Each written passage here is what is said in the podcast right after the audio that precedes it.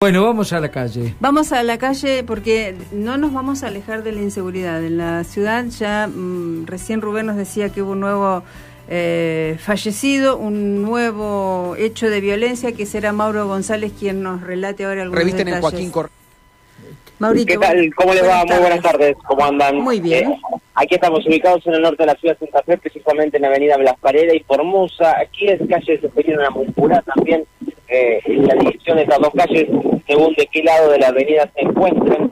Eh, aquí es donde ha habido un homicidio alrededor del mediodía.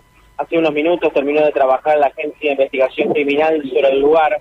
Eh, hay que decir que es una persona de 24 años la que falleció producto de un disparo de arma de fuego en la zona del cráneo. Todavía no están dadas las, las justificaciones o las explicaciones por las cuales ha sucedido esto, si fue una persona eh, que tenía eh, algún conflicto previo o, o, fue por un hecho de inseguridad en sí sobre estas personas que han efectuado este disparo de arma de fuego. Lo concreto es que eh, hay que decir que es pues, un nuevo fallecimiento, eh, es un nuevo homicidio en la ciudad de Santa Fe.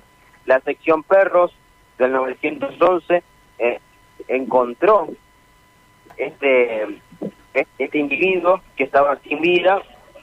La persona, eh, tenemos confirmada que es de, de Sototomé, eh, se le puso en conocimiento al fiscal de la causa Andrés Marchi, eh, que es el que, el que trabaja sobre esto, eh, para que, bueno, obviamente ya se comiencen con los eh, trabajos correspondientes. Ya ha trabajado la Agencia de Investigación Criminal y, bueno, tratando de determinar eh, qué es lo que ha pasado. Este lugar, les cuento, de las paredes hacia el oeste, de donde nos encontramos, eh, está- estamos a tan solo 100 metros.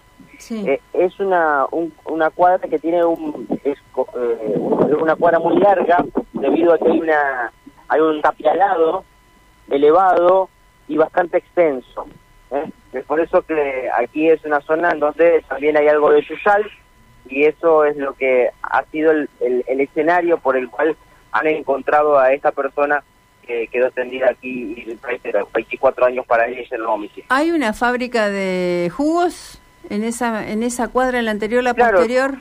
Claro, la famosa fábrica de, de que estuvo Sí. en, en su momento. Bueno, Sí. aquí es, sobre ese, sobre esa vereda, debe ser la vereda sur de, Claro. de, de este lugar. ¿sí? Se extiende hasta calle Misiones, la, la fábrica, y, y bueno, es vendría a ser el eh, límite sur de, de todo este complejo, que como reitero, tiene un tapiado extenso y muy largo. Bien. Bueno, eh, habrá que esperar entonces qué es lo que Fiscalía puede adelantar más adelante, porque, bueno, si no hay detenidos... Y No, por, hasta la, el momento no hay y detenido. por la hora, ti- ti- tiene que haber habido alguna persona que haya visto algo, eh, porque, bueno, estamos hablando del mediodía, claro, claro. Sí, ¿Algún, algún testigo tal vez presenció lo que pasó? Sí, sí, seguramente, seguramente. Por eso que, bueno, eh, veremos qué es lo que son las primeras indicaciones y, y averiguaciones que realiza la Agencia de Investigación Criminal con el objetivo de, por supuesto, tener mayores datos al respecto, pero eh, obviamente que sorprende la hora eh, por la que sucede, que es al, al mediodía, alrededor de las 13 horas, eh, termina pasando esto y, bueno, eh, a plena luz del día, ¿no? Sí, sí, la locura. Bien, Maurito, ¿algo más para agregar?